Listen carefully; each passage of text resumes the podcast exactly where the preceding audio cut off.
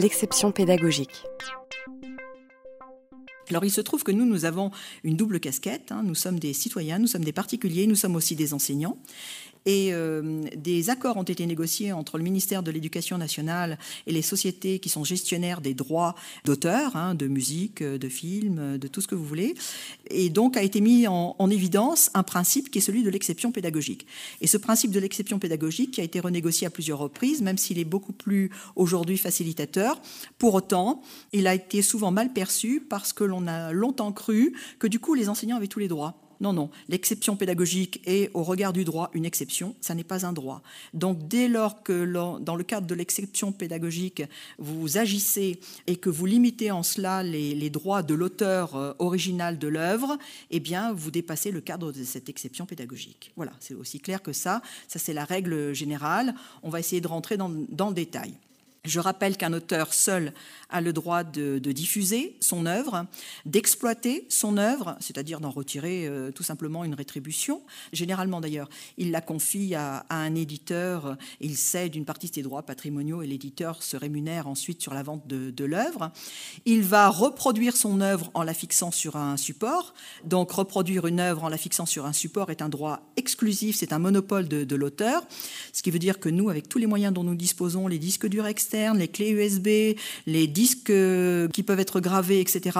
Eh bien, non, hein, on n'a pas le droit. Euh, seul l'auteur a ce droit. Lui seul peut communiquer son œuvre au public un livre qui est édité, un roman qui est édité, un, film qui est produit, un logiciel qui est mis dans le commerce. C'est un droit exclusif de l'auteur ou de la personne qui l'a chargé des droits patrimoniaux, à savoir euh, l'éditeur, par exemple.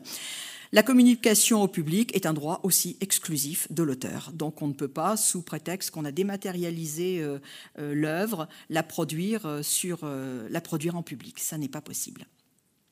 Nous, de ce fait, que pouvons-nous?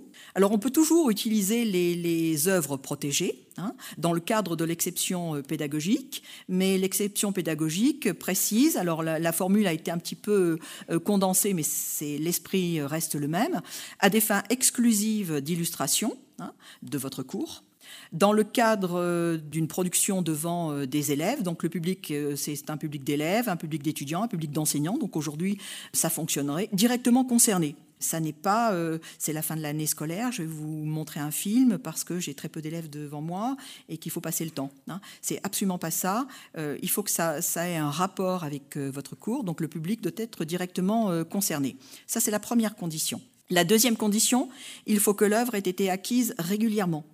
C'est-à-dire que, euh, alors je vous ai mis la formule de la Cour de justice de l'Union européenne, l'illicéité de la source vicie la copie. Donc, euh, quand bien même vous avez une copie, mais qu'à la source, vous n'auriez jamais dû vous procurer cette ressource, vous ne pouvez pas l'utiliser. Donc on ne peut se procurer les, ressources pédagogiques qu'on utilise en classe que de façon licite. Donc ça veut dire qu'on les achète, on les copie pas, on les télécharge pas. Ensuite, il faut en indiquer l'auteur et la source. Hein. Une œuvre est originale, donc systématiquement euh, vous indiquez euh, tel journaliste, euh, tel, journal, telle date. Attention, alors la musique nous concerne dans une moindre mesure. attention pour la musique, parce que la musique, pour nous, c'est pratiquement mission impossible. Hein. Les extraits on ne peut utiliser que de très courts extraits de musique dans un certain cadre seulement. Il n'y a que les conservatoires de musique qui ont le droit d'utiliser la musique parce que c'est leur enseignement, nous pas, donc on ne peut pas le faire.